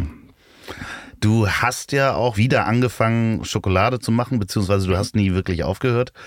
Und du hast mir auch was mitgebracht. Wir haben gerade schon was probiert. Wo kann man denn heutzutage deine Kunst sehen und schmecken vor allen Dingen? Sehen ist äh, momentan so gut wie unmöglich, aber es gibt eine Website und ähm, das Ganze ist auch vollständig offiziell. Nur eben mit einer Fremdküche, in der ich das fertige, was nicht das ist, wie ich mir das vorstelle, aber so ist es halt derzeit. Und das Ganze heißt Bon Voodoo, so wie guter Voodoo, ein Name, den ich mir vor Pi mal Daumen acht, neun Jahren irgendwie mal habe einfallen lassen. Und so heißt mein Business gerade und so heißt auch diese Website bonvoodoo.com. Das verlinke ich natürlich nochmal in den Show Notes. Das heißt, ihr könnt direkt dorthin und Schokolade auch bestellen. Und Kakaobohnen. Und ja, vor allen Dingen die Kakaobohnen, ähm, die mit Schokolade überzogen sind, äh, bin ich gerade total begeistert von. Es ist wirklich, wir haben kurz bevor, also als du, nachdem du von der Stange gefallen bist und wiedergeboren wurde, haben wir die probiert und das ist wirklich ganz, ganz großartig. Du hast eine, eine ähm, wie nennt sich Dragiermaschine? Ja, ja, also ich habe sie tatsächlich irgendwie, bevor ich diese Dragiermaschine, die ich mir direkt, nachdem ich das händisch gemacht habe, äh, äh, was ein äh, äh, fürchterlich langer Zeitaufwand ist, das händisch zu machen, äh, dachte ich irgendwie, nee, das ist wirklich das Sowas Ding. wie ein Betonmischer ist genau, das, ne? Genau, das ist einfach nichts anderes als ein großer Kessel, der dreht wo man äh, aber auch die äh, Technik des äh, Temperierens oder die, man muss einfach Schokolade verstehen, aber das ist nicht so schwierig bei mir, das verstehe ich. Ähm, eben irgendwie in der richtigen Temperatur dann so langsam über das, was da drin dreht, Haselnüsse, Mandeln oder eben Kakaobohnen, so langsam reinfließen lässt, so dass sich das ganz langsam überzieht, damit der in diesem kühleren Ambiente sich drehenden Rasselmaschine und dann werden die so langsam überzogen halt. Alles, was da drin ist, ob es nun irgendwie getrocknete Früchte sind, Rosinen oder eben äh, Kakaobohnen und Kakaobohnen dragiert gibt es, das habe ich mir nicht ausgedacht. Aber äh, das, was mein Ding ist, sind einfach bessere Kakaobohnen. In jeder Hinsicht bessere Kakaobohnen. Das heißt fair. Das heißt fair im wahrsten Sinne des Wortes und das heißt edel im wahrsten Sinne des Wortes. Das heißt wirklich irgendwie eine Qualität von Kakaobohnen, wo meines Wissens in Deutschland zumindest niemand mit Schokolade macht, weil sie einfach im Einkauf schon so teuer sind. Also meine Kakaobohnen, also die gerade, die du gegessen hast, kosten mich im Einkauf und zwar wirklich mit Preis an die Kooperative. Mhm. Kosten mich so viel, wie wenn ich fertige Schokolade von Rittersport kaufen würde, verpackt richtig fertig, so komplett. Ja, du hast es auch mal so schön in diesem Text geschrieben, der äh, wo erschienen ist, äh, können wir auch gleich nochmal sagen. Das in diesem, ja, also ich bin jetzt kein Fan von dem Heftchen, aber es ist irgendwie auch nicht ganz schlecht. Es heißt Effilé und ist eben so ein äh, Gourmet-Magazin, was sich halt intensiv mit langen Strecken eben über Essen. Wenn wir das online finden, dann werden wir das natürlich auch nochmal äh, ähm, verlinken. Äh, da hast du geschrieben, wie, wie es ist natürlich klar, dass die, die Kakaobauern äh, gar nicht gute Qualität liefern können, wenn die Preise halt so niedrig sind, was gezahlt ist. Deswegen wird man auch nicht die gute Qualität in den ganzen Industrieschokoladen finden. Ja, das ist, äh, finde ich jetzt auch nicht so überraschend. Ja. Das gilt ja. Also das Schöne ist ja irgendwie, deswegen funktioniert das mit Wein immer so schön. Ne? Wie also ob es nun Wein und Schokolade sein muss, meiner Ansicht nach muss es das nicht, aber es kann es sein. Aber wenn du in diese Weinkreise reingehst und denen gibt es ja nun wirklich genug, dann äh, äh, ist ein Grundverständnis da, warum die eine Flasche roten Saft enthält und die andere und die eine kostet drei und die andere kostet 300. Das ist irgendwie bei den Weinleuten irgendwie nicht so, ne? Das ist irgendwie nicht so schwierig zu vermitteln. Warum die eine Schokolade halt irgendwie 20 kostet und die andere kostet zwei, ist immer noch viel schwieriger zu vermitteln. Und meistens wird es irgendwie mit der Schokolatierskunst oder dem langen Rühren im Kupferkessel oder irgendwie sowas verwechselt, statt halt irgendwie mit dem, was bei Wein auch ganz klar ist, nämlich irgendwie kleiner Ertrag, fantastischer Boden, bei Kakao exzessiv wichtig Biodiversität, was eben heißt, da wächst nicht nur Monokultur, sondern da wachsen, wachsen drumherum Vanille, Mangos, Bananen, Papaya. Und äh, ne, wir sprechen schon über die äh, Königin des Dschungels. So, das ist Kakao. Kakao ist halt die, die Prinzessin des Regenwaldes. Das heißt dauerhaft Wärme, dauerhaft Wasser. Und zwar nicht Wasser, was zugeführt werden muss, sondern Wasser, weil es der Regenwald ist. So. Und ähm, Schwamm, Kakao ist ein Schwamm. Kakao zieht über Boden und über Nachbarschaft irgendwie alles Mögliche in sich auf. Das heißt, je biodiverser und je, je naturbelassener das ganze Umfeld ist, desto besser sind die Bohnen. Und in einer Reihenplantage in der Elfenbeinküste oder überall dort, wo halt dieser 20 Cent oder 10 Cent Kakao angebaut wird, wird das natürlich nicht gemacht, sondern die werden besprüht und da wird auf Ertrag selbstverständlich, ansonsten wäre es überhaupt nicht möglich. Und da kriegt der Kakao nur die, den Kakao mit von, vom Nachbarn plus das, was er an Pestiziden oder ja, sonst was und, dabei und, hat. Und, die, und, und diese Geschichte ist alt, sprich, die ist so alt wie äh, die Geschichte der Tafelschokolade. Das heißt, irgendwie in dem Moment, in dem irgendwie Kakao in Europa halt ein Massengut wurde, sprich so ab Mitte des 19. Jahrhunderts und dann sowieso irgendwie ab, ab dem 20. Jahrhundert sowieso Big Time, wurde das ganze Thema, äh, ne, irgendwie wir brauchen einfach irgendwie den Kakao als Trägermaterial.